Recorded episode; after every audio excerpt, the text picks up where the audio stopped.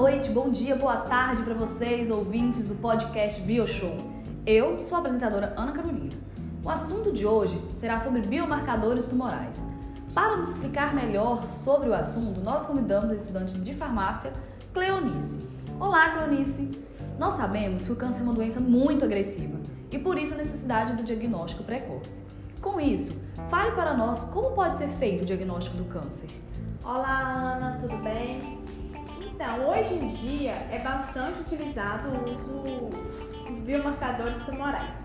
Eles estão presentes ou são produzidos pelas células neoplásicas ou outras células é, em resposta ao câncer, que têm a finalidade de auxiliar no diagnóstico, classificação, prognóstico e no tratamento da doença. Que interessante! Mas quem são esses biomarcadores?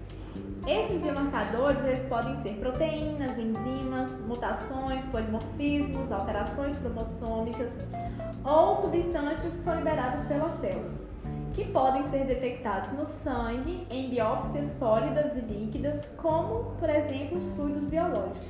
Hum, então qualquer uma dessas moléculas pode ser um biomarcador? Não.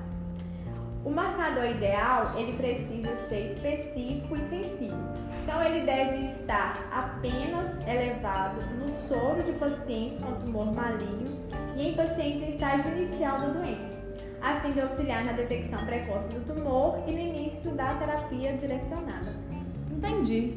Então, há necessidade de muitos estudos para classificar uma substância como marcador ideal. Cleonice, você poderia nos dar alguns exemplos de biomarcadores? Claro. É, vamos falar sobre o câncer de próstata.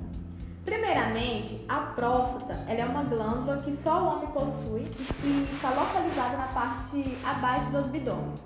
No Brasil, o câncer de próstata é o segundo mais comum entre os homens, mais do que qualquer outro tipo.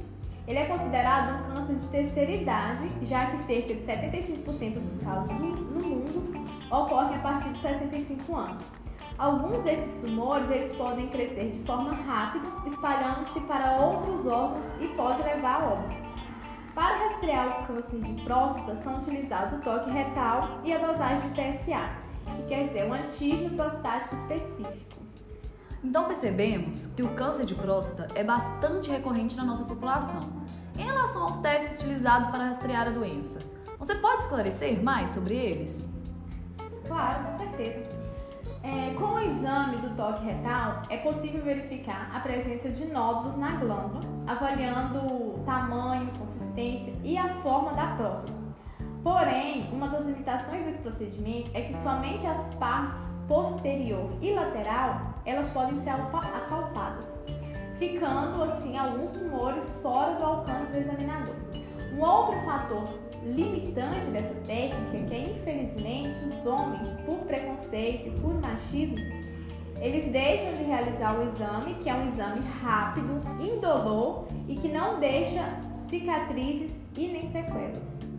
Uma outra possibilidade também é realizar um exame que detecta o PSA.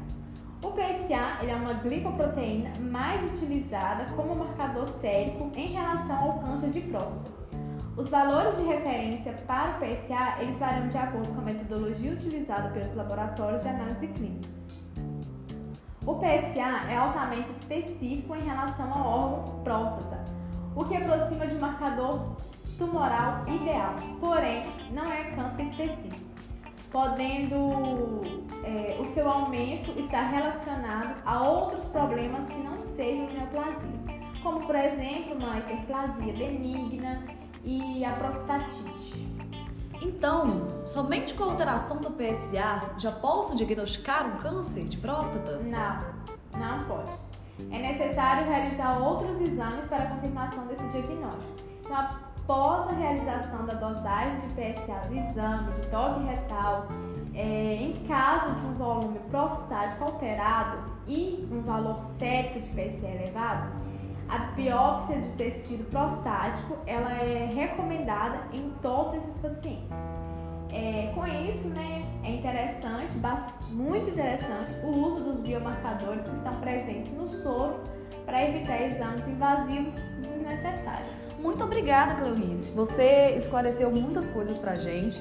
E foi muito interessante ter esse conhecimento em relação ao exame, que todo mundo sempre tenha esse cuidado de ir ao médico e estar realizando rotineiramente esses exames para assim então diagnosticar precocemente o câncer. Espero que vocês ouvintes tenham entendido tudo que nós queremos passar para vocês hoje. Muito obrigada pela presença de vocês. Até logo. Tchau. Eu que agradeço. Tchau.